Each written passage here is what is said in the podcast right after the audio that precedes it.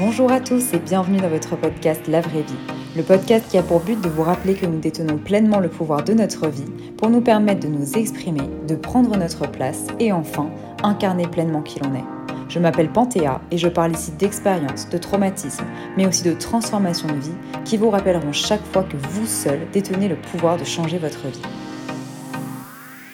Bonjour à tous, j'espère que vous allez bien. Aujourd'hui, je vous retrouve pour un nouvel épisode pour vous raconter un petit peu mes grandes péripéties de vie parce qu'il se passe plein de choses en ce moment.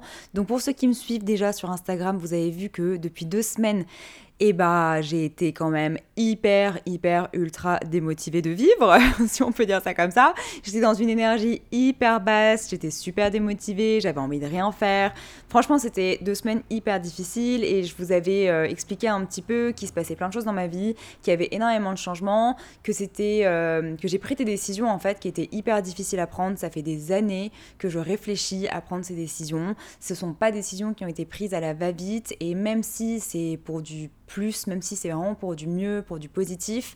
C'était des décisions qui étaient euh, vraiment difficiles parce que ça n'implique pas que moi. Déjà, bon, c'est une grande décision pour moi et c'est un énorme chamboulement euh, de ma vie mais aussi parce que euh, bah, maintenant que je suis mariée, que je suis en couple, ça fait dix ans qu'on est en couple, c'est aussi une décision qui impacte mon couple. Donc je me suis posé beaucoup de questions pendant plusieurs années, déjà savoir si c'est quelque chose que j'ai vraiment envie de faire ou pas, et une fois ça fait, savoir comment c'était possible à travers mon couple aussi. Donc pour vous remettre un petit peu dans le contexte, en 2015, j'ai vécu un événement qui m'a été vraiment très très difficile à vivre. J'ai eu plusieurs années de ce qu'on appelle de syndrome post-traumatique. Donc ce sont euh, plein de syndromes, plein de choses qui arrivent euh, suite à un événement qui a été difficile à vivre, donc on appelle traumatique. Euh, je ne peux pas rentrer dans le détail, j'ai pas envie de partager cette période-là de ma vie, enfin cette phase-là de ma vie, cet événement-là de ma vie, mais j'ai eu 5 d'insomnie, de crise d'angoisse, de peur, de, dépression, vraiment, vraiment de dépression. J'ai été euh, suivie par une psy pendant 6 ans. Les premières semaines, c'était carrément 2-3 euh, fois par semaine, j'allais voir la psy parce que j'allais pas bien. Donc voilà, premier événement qui a vraiment changé ma vie, qui m'a bouleversée intérieurement. Maintenant, je remercie ce qui s'est passé, mais à l'époque, euh, vraiment, c'était horrible. Enfin, ce que j'ai vécu était vraiment hyper dur pour moi. Et j'aurais jamais dit qu'un jour, j'allais dire merci. Mais en fait, sans ça, sans ce qui s'est passé, j'aurais clairement pas été la femme que je suis aujourd'hui. Donc aujourd'hui, je sais remercier ce qui s'est passé à ce moment-là. C'est pas horrible pour vous que je vous raconte tout ça, mais que je vous dise pas ce que c'est. C'est horrible, non? Trop de suspense. Et en 2019, j'ai vécu un deuxième événement qui a, qui a bouleversé ma vie, qui a été un énorme changement pour moi. Ça, je vous en ai déjà parlé. C'est un burn-out donc j'ai vécu un énorme burn-out. Je me rends compte après des années que c'est quelque chose que j'ai traîné sur 5 ans aussi. En fait, je pense qu'en même temps que j'ai vécu cet événement perso, il s'est passé plein de choses dans ma vie pro. Et comme je suis quelqu'un de malheureusement ultra résistant, mais c'est aussi bah, mon éducation qui veut ça, je vous ai fait un épisode sur les familles dysfonctionnelles. Donc c'est beaucoup la façon dont j'ai été éduquée qui a fait de moi quelqu'un d'ultra résistant, qui me pousse énormément, ultra exigeante. Et bien que bien évidemment ce soit pas la seule chose qui m'est menée au c'est 50% qui a contribué à ce que je fasse un burn-out. En fait, c'est vraiment comment j'ai été éduquée et comment moi, je ne savais pas poser mes limites, je ne savais pas dire non et plein d'autres choses. Bon, voilà, je ne vais pas rentrer dans le détail euh, là. J'ai déjà fait un épisode sur comment le burn-out a transformé ma vie. C'était mon premier épisode. Mais tout ça pour vous dire que cet événement-là a aussi changé complètement qui j'étais. Les deux événements, en fait, mis bout à bout, m'ont complètement transformée, ont fait de moi une personne totalement différente, m'ont fait me poser énormément de questions sur ce que je voulais dans ma vie, qui j'étais, quelles étaient mes valeurs. C'était des années qui étaient vraiment pas du tout évidentes, mais qui étaient totalement nécessaires pour pouvoir me réaligner, pour pouvoir me reconstruire pour pouvoir déconstruire énormément de choses. Et à ce moment-là, en fait, il y a quelque chose aussi qui était de l'ordre de est-ce que je me sens bien dans ma vie actuelle? Est-ce que je me sens bien ici à Paris? En 2019, quand on a été confiné, je disais à mon mari, écoute, euh, viens, on va dans le sud, au moins on va se confiner dans le sud. À ce moment-là, j'avais les moyens financiers aussi pour le faire, lui aussi. Et en fait, euh, ça ne s'est pas fait parce que mon mari a deux enfants aussi euh, d'un autre mariage, qu'il est difficile évidemment pour lui de quitter Paris, de la même façon que moi qui ai moins d'attaches. J'ai toute ma famille ici, mais quand on a des enfants, évidemment, c'est pas du tout la même chose. Donc à partir de là, il y a eu plusieurs, euh, j'ai eu plusieurs pétages de plomb dont je vous parlais aussi, vous savez, dans mon dernier épisode quand je vous parlais de euh, définir ses objectifs, je vous expliquais que les dernières années, chaque année, je pétais un plomb et je partais un mois. Et, euh, et en fait, je pète un plomb à chaque fois parce que je n'aime pas le rythme de vie à Paris. Donc moi, je suis à côté de Paris, je suis vraiment dans, dans le 92, donc tout proche Paris. Et bien que c'est clairement beaucoup mieux que d'être à Paris parce que tu as plus de verdure, parce que le rythme de vie est quand même plus long, on se sent quand même un peu plus sécurisé, c'est un environnement qui est quand même beaucoup plus familial aussi. Et ben malgré tout ça, je me sens toujours pas bien euh, à Paris. Je me sens toujours pas bien dans ce mode de vie. Après aussi toute la déconstruction que j'ai vécue, toutes les remises en question sur mes valeurs, sur les façons dont j'ai envie de vivre, sur mon mode de vie, etc je me rends compte que même si je me sens vachement plus alignée avec euh, ce que je veux, avec qui je suis, il y a toujours un truc qui manque. Vous savez, ce truc de comme si les choses ne voulaient pas avancer quelque part parce qu'il y avait un blocage toujours euh, de quelque chose que je veux pas lâcher qui veut, et qui du coup bah, hum, ne me propulse pas là où je veux être, dans ce que je veux faire, que ce soit personnellement, professionnellement, énergétiquement, émotionnellement. Et donc l'année dernière, je suis partie un mois à Dubaï et j'ai vécu une première semaine qui était hyper difficile pour moi parce que, alors moi je suis quelqu'un qui, chaque changement, grand changement, euh, me perturbe beaucoup et dérègle vraiment mon système nerveux. Donc je fais des crises d'angoisse. Et donc je peux partir deux jours en week-end ou euh, un mois quelque part. Les premiers jours seront toujours hyper difficiles parce que ça me bouleverse vraiment intérieurement. Disons que pour des personnes qui ont une sensibilité comme la mienne, qui ont vécu des choses un peu traumatiques comme moi, on est assez à vif en fait sur les changements. On a notre euh, sentiment consciemment ou non, qui est là et qui se révèle. Et donc ça peut nous amener à faire des crises d'angoisse. Donc j'ai eu une semaine très difficile et après cette semaine, je me suis mais complètement lâchée. Ça m'a fait un bien de dingue. Je me suis pas, je m'étais pas sentie aussi bien depuis, mais je sais pas, en fait, je pourrais pas vous dire quand est-ce que c'était la dernière fois que je me sentais aussi bien. Je me sentais hyper détendue, mais jusque dans mes tripes, en fait. Et je me suis dit, mais en fait, c'est ça, c'est mon mode de vie. Alors, c'est pas Dubaï mon mode de vie, mais c'est le soleil, le fait de pouvoir me réveiller le matin euh, et euh, de pouvoir faire certaines activités que je ne pouvais pas faire à Paris. C'est le fait de pouvoir être en bord de mer, le pouvoir le fait de pouvoir euh, sortir un peu plus tard le soir, enfin il y a plein de choses qui rentraient en compte. Je me suis dit en fait, Paris, c'est vraiment pas pour moi. La mentalité, enfin, il y a vraiment beaucoup de choses. Il y avait la mentalité, les activités, je pouvais faire du surf là-bas, je pouvais aller me balader en bord de mer, je pouvais euh, profiter pleinement du soleil, pardon, mais enfin, excusez-moi, à Paris, quand même, le soleil, c'est 5 jours dans l'année. Et en réalité, ça peut paraître assez futile, mais je me rends compte que chez moi, c'est pas quelque chose de futile, ou en tout cas, c'est vraiment quelque chose qui drive ma vie, qui je suis quelqu'un qui sort énormément, j'ai beaucoup besoin de marcher, j'ai beaucoup besoin de sortir, j'ai beaucoup besoin de faire ce type d'activité. Et à Paris on est quand même vachement limité, il faut toujours aller à deux heures de Paris pour pouvoir euh, vraiment être dans ce mode de vie là. Prendre le métro pour aller dans Paris, dans le bruit, les l'agressivité, euh, c'est pas du tout du tout du tout mon truc. Et en fait le fait de vivre dans un autre mode de vie pendant un mois, ça m'a complètement réconforté dans l'idée que c'est Paris. Il y a un truc, Paris, c'est pas pour moi. Donc après tout ça, euh, j'en avais encore parlé avec mon mari. On, je lui ai demandé est-ce que ça te dit qu'on aille vivre à tel endroit? Lui a fait une transition de boulot, donc c'était un peu compliqué. Il pouvait pas quitter son job. Il y a encore la question des enfants qui s'est posée. Donc finalement, euh, les choses ont traîné. Donc depuis 2019, les choses traînent comme ça. Moi, tous les ans, je pars en coup de gueule, en mode je peux pas, je peux plus vivre comme ça, etc. Et il y a deux semaines, j'ai vraiment eu un dernier coup de gueule. C'était mon dernier coup de gueule. J'ai dit à mon mari, écoute, je dois partir. Je ne peux plus rester ici, je ne veux plus vivre comme ça. Il y a quelque chose qui me bloque, je ne suis pas heureuse. En fait, peu importe ce que je fais, je me sens bien dans... dans voilà, j'ai vraiment trouvé un équilibre de vie. Je sais comment j'ai envie de vivre aujourd'hui, je sais ce qui me fait du bien, mais il y a vraiment un environnement aujourd'hui qui ne me correspond pas. Et quand je me suis rendu compte que... Parce que vous savez, il y a toujours cette question de vous pouvez partir à l'autre bout du monde, mais si vous partez avec vos problèmes intérieurs, ils, partiront avec vous à l'autre bout du monde. Donc pendant des années, je me disais, ça sert à rien de partir à l'autre bout du monde si au final c'est pour me sentir pareil, si c'est pour vivre les mêmes choses, vivre les mêmes schémas, etc. Donc ça faisait pas sens pour moi de partir. Maintenant que je me sens bien intérieurement, maintenant que j'ai déconstruit, que je me suis reconstruite et que je me sens vraiment plus alignée et beaucoup plus en paix, et que je me rends compte que l'environnement ne me correspond toujours pas, là je peux me dire en paix, non, il y a vraiment quelque chose de l'environnement qui ne me va pas et qui me bloque parce que c'est pas moi. Voilà, ça fait pas partie de moi, ce n'est pas moi. Il y a des gens qui pourraient vous dire moi, j'ai besoin de sociabiliser à fond, j'ai besoin de pouvoir sortir tous les soirs, j'ai besoin de je sais pas, avoir une vie sociable, j'adore vivre dans le bruit, dans l'animation, les activités, etc.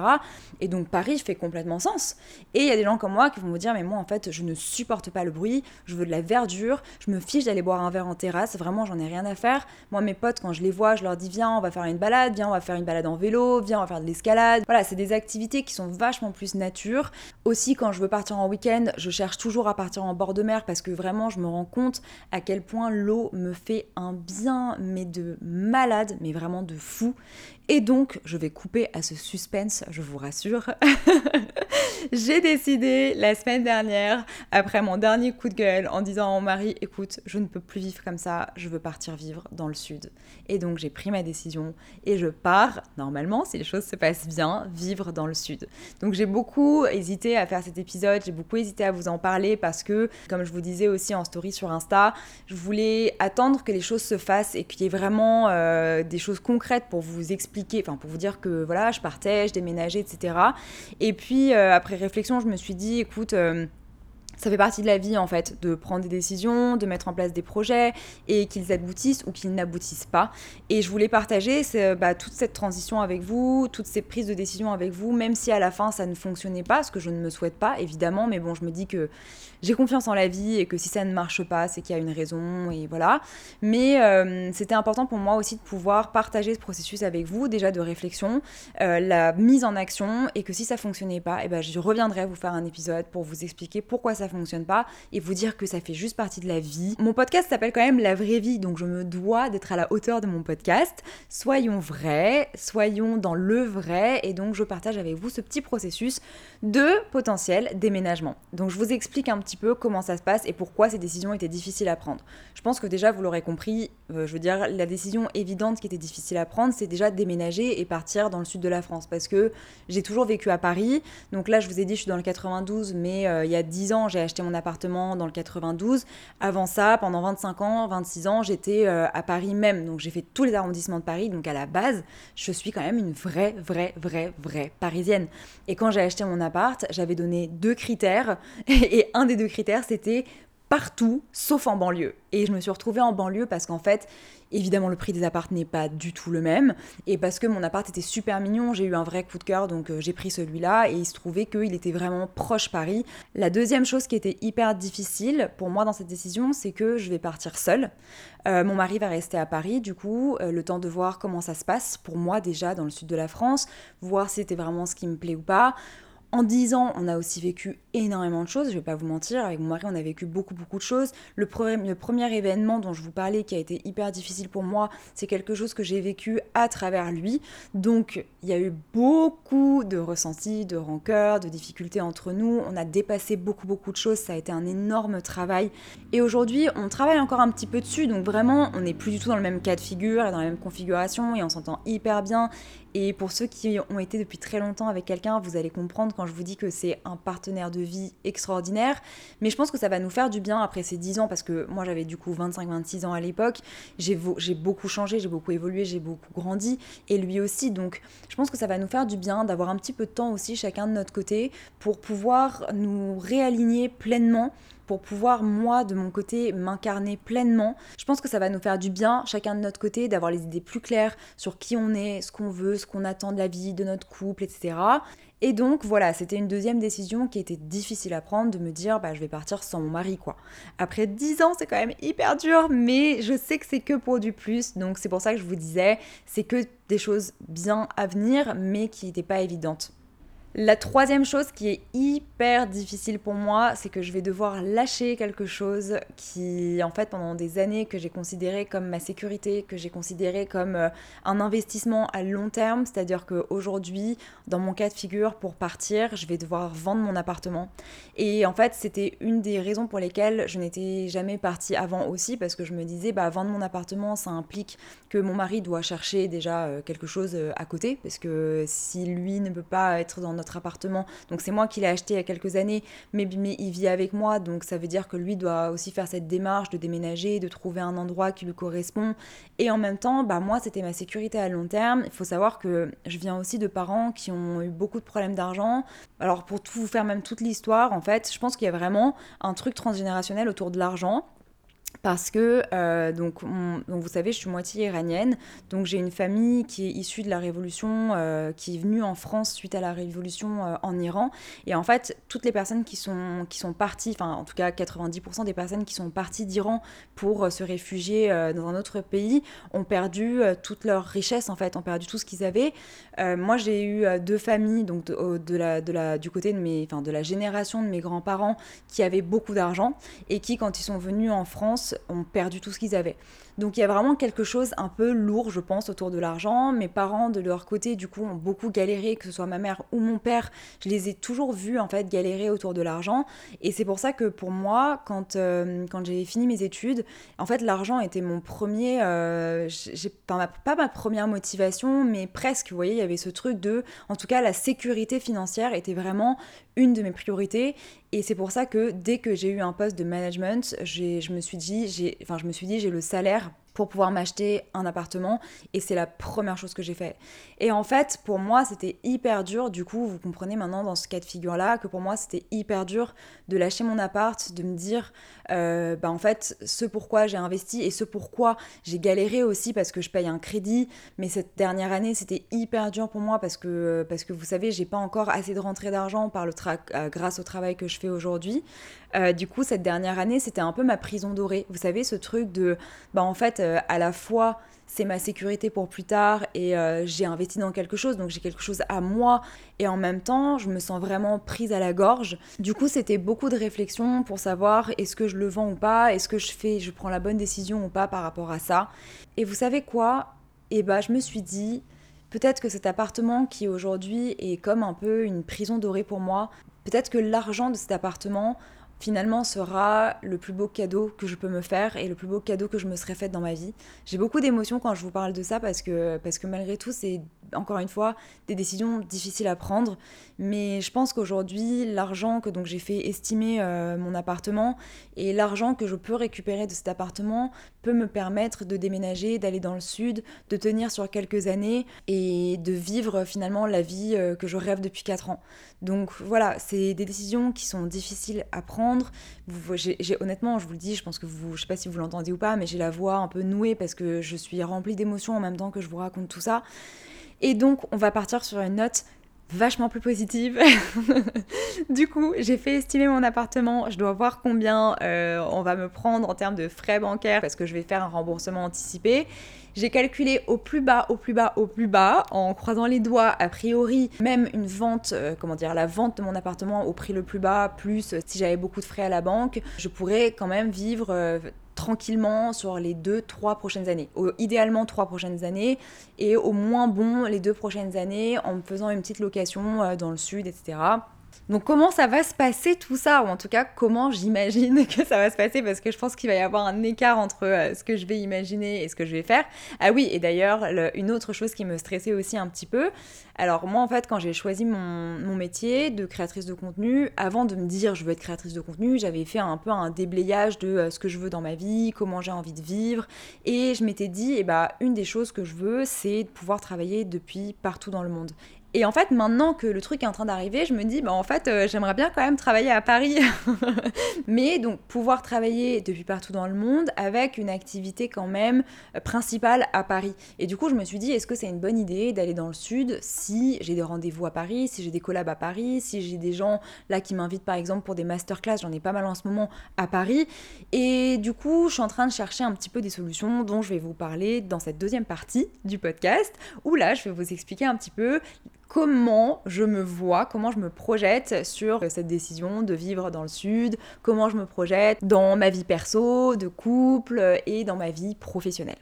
Donc c'est parti. Alors déjà, faut savoir que encore une fois, je suis super excitée. Franchement, je suis super motivée d'aller dans le sud. Déjà, quand j'ai cherché, je me disais, je vais aller dans le sud-est parce que le temps. Voilà, on va pas se mentir, le temps. Je connais très bien le sud-est, donc je connais très bien le Var, Saint-Raphaël, Fréjus, Saint-Tropez, Antibes. Enfin voilà, c'est vraiment une, région que je connais euh, très très bien. Et du coup, je me suis dit, en fait, ce qui est top dans les villes euh, du sud-est, c'est que quand vous êtes euh, dans une de ces villes, après, vous pouvez prendre le train et partir dans n'importe quelle ville. Donc dans l'optique de je peux bouger, visiter, faire des randonnées, avoir une vie un peu plus nature, je m'étais dit que c'était hyper cohérent de partir dans les alentours de euh, bah, Nice, Saint-Raphaël, Cannes, etc. Donc je regardais un petit peu dans ce coin-là, mais pour des raisons financières, je voulais pas aller dans des grosses villes, donc j'ai pas regardé à Cannes même, par exemple. J'ai regardé vraiment euh, des petites villes aux alentours. Donc, j'ai regardé à Théoul-sur-Mer, Mandelieu-la-Napoule, Cagnes-sur-Mer, Saint-Laurent-du-Var, qui est juste à côté de Nice, Bormes-les-Mimosas, qui est un petit peu plus excentré, mais bon, je me suis dit, euh, il faut que je tente quand même. Le Lavandou, allez pas me demander pourquoi. Beaulieu-sur-Mer, Grimaud, Villefranche-sur-Mer, et je me suis fait un petit peu plaisir, je me suis dit, je vais regarder quand même à Roquebrune-Cap-Martin, même si j'y crois pas trop financièrement, mais voilà, un peu plus, et j'allais regarder à Saint-Jean-Cap-Ferrat, quoi. Donc je me suis calmée, je suis restée à ça. Déjà, ça fait quand même 9 destinations, si je dis pas de bêtises, et ça me laissait quand même euh, bah, un large choix euh, pour aller le prix des appartements, etc. Donc j'ai commencé à regarder et franchement, mais les prix, mais mon Dieu, les prix, mais je me suis dit, mais en fait, vous savez, je vais pas vous mentir, plus je regarde et plus je me dis mais putain mais qu'est-ce que je fous là en fait? Et donc je regardais par exemple bah, je vais vous dire après, attendez, parce que là je digresse, je, m'éparpille un petit peu. Donc déjà, je vous explique un petit peu donc euh, les destinations. Ma tante habite avec son mari à Nice. Euh, ma grand-mère est partie vivre à Nice il y a quelques années. Et euh, j'ai eu mon, mon, père au téléphone il y a deux semaines de ça, qui me dit, écoute, j'ai trouvé un travail près de je sais pas où, donc je vais aller vivre à Nice. En fait, toute la famille de mon père est en train de partir, partir pour vivre à Nice. Et je me suis dit, en fait, à la base, je voulais pas forcément regarder à Nice parce que je me suis dit, Nice, ça doit rester quand même une ville un peu chère parce que ça fait quand même partie des grosses villes de France, si je peux dire ça comme ça.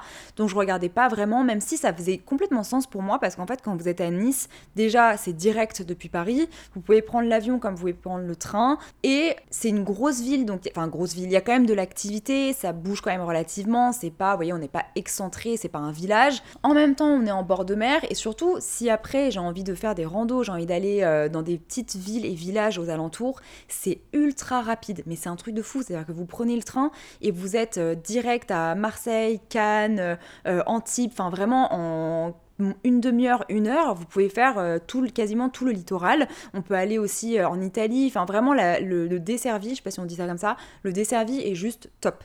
Et quand mon père m'a dit ça, du coup, je me suis dit, bah écoute, vas-y, ici, regarde à Nice, quoi. Enfin, déjà, c'était déjà dans un petit coin de ma tête, mais le fait que toute la famille de mon père est en train d'aller là-bas, je me suis dit, euh, va voir comme ça. En plus, tu auras de la famille sur place, tu seras pas complètement seul.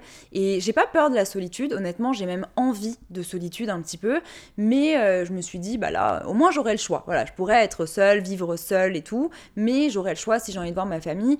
Donc j'arrête tout ce suspense et je vous annonce que a priori, je pars vivre à Nice. Je dis a priori, mais vous savez quoi, je devrais pas dire a priori parce que j'ai envie de me projeter, j'ai envie de visualiser, j'ai envie d'y croire, donc j'ai envie de vous dire, je pars vivre à Nice et je vais tout faire pour partir vivre à Nice. Et franchement, je suis tellement contente, je suis tellement heureuse. Déjà, vous pouvez pas imaginer le switch que ça a fait dans mon corps depuis le moment où je me suis dit je pars vivre à Nice. Il y a vraiment un truc que je sens intérieurement, juste à vous en parler, j'en ai des papillons dans le ventre, j'en ai des papillons au niveau du thorax, enfin vraiment, je suis tellement heureuse, j'ai une vibration dans la voix juste de bonheur en vous disant que je pars vivre à Nice, c'est un truc de fou. Donc ce que je planifie du coup, c'est de partir là-bas, mais d'avoir de faire des allers-retours assez fréquemment pour pouvoir voir mon mari déjà, d'une. Enfin d'ailleurs, c'est la seule raison parce qu'en vrai, euh, c'est clairement pas pour revenir voir la, la ville que je vais venir ici mais aussi pour pouvoir travailler si besoin, honorer des rendez-vous, etc. Ensuite, j'ai regardé les prix des appartements, mais encore une fois, je voyais par exemple deux pièces, 45-50 mètres carrés. Je me suis, voyais les prix, je me disais, ok, non mais ça, euh, ça doit être en bord, euh, genre à côté de la gare ou un truc un peu pourri, parce que dans ma tête, Nice restait quand même une ville qui devait avoir des loyers, oui, des loyers un peu chers, puisque c'est quand même une ville relativement active. Et en fait, je voyais 850 euros à 5 minutes à pied de la promenade des Anglais, donc 5 minutes à pied du bord de mer, 850 euros, deux pièces, 45-50 mètres carrés à 5 minutes à pied du bord de mer. Mais qu'est-ce que moi, je fous ici, dans mon 33 mètres carrés, à payer mon crédit qui vaut, bah, qui vaut deux fois ça littéralement. Donc vraiment, c'est depuis que je vois ça, je suis tellement excitée de faire la recherche des appartes et tout. Alors ce qui va être super challenging par contre, c'est que bah, j'ai pas de rentrée euh, fixe. Euh, déjà, je suis, en auto-entrepreneur, donc déjà, je vous raconte pas pour trouver une location. En plus, j'ai pas de rentrée d'argent euh, fixe, donc je vous raconte pas comment ça va être un challenge. Mais je vais tout faire pour déjà voir si j'ai pas des connaissances qui ont des contacts, chez qui je qui, avec qui je pourrais louer un appartement. Et sinon, j'avais une copine moi qui proposait en fait, qui a fait des locations dans le sud et qui était un peu dans le même cas de figure que moi, qui proposait de payer un an de loyer. Donc là, avec l'argent de mon appartement, je pourrais proposer de payer un an de loyer, mais ça veut pas dire que les gens vont accepter. Je sais pas pourquoi. Les gens sont assez réticents. L'autre option, ce serait que quelqu'un se porte garant. Là, euh, du coup, ce serait quelque chose qui pourrait potentiellement rassurer les propriétaires pour la location. Donc, il y a quand même des choses qui bougent. Et franchement, quand je regarde la location là-bas, mais ça me donne tellement envie, ça me rassure. En fait, je n'ai plus du tout de stress. J'ai eu ces deux semaines où c'était hyper difficile parce que c'était une décision que je vous ai dit, en fait prendre une décision en, entre guillemets un coup de tête un matin au réveil, alors que bon, ça faisait 4 ans que j'y pensais, et bah c'était hyper drainant. Émotionnellement, énergétiquement, c'était hyper drainant. Mais depuis que la décision a été prise et que j'ai digéré le truc et que je fais mes recherches, que je regarde, que j'ai fait l'estimation de mon appart et tout, je me sens tellement bien, mais vous pouvez même pas imaginer. Le sud, c'est un peu, on se rapproche beaucoup plus déjà de mon mode de vie.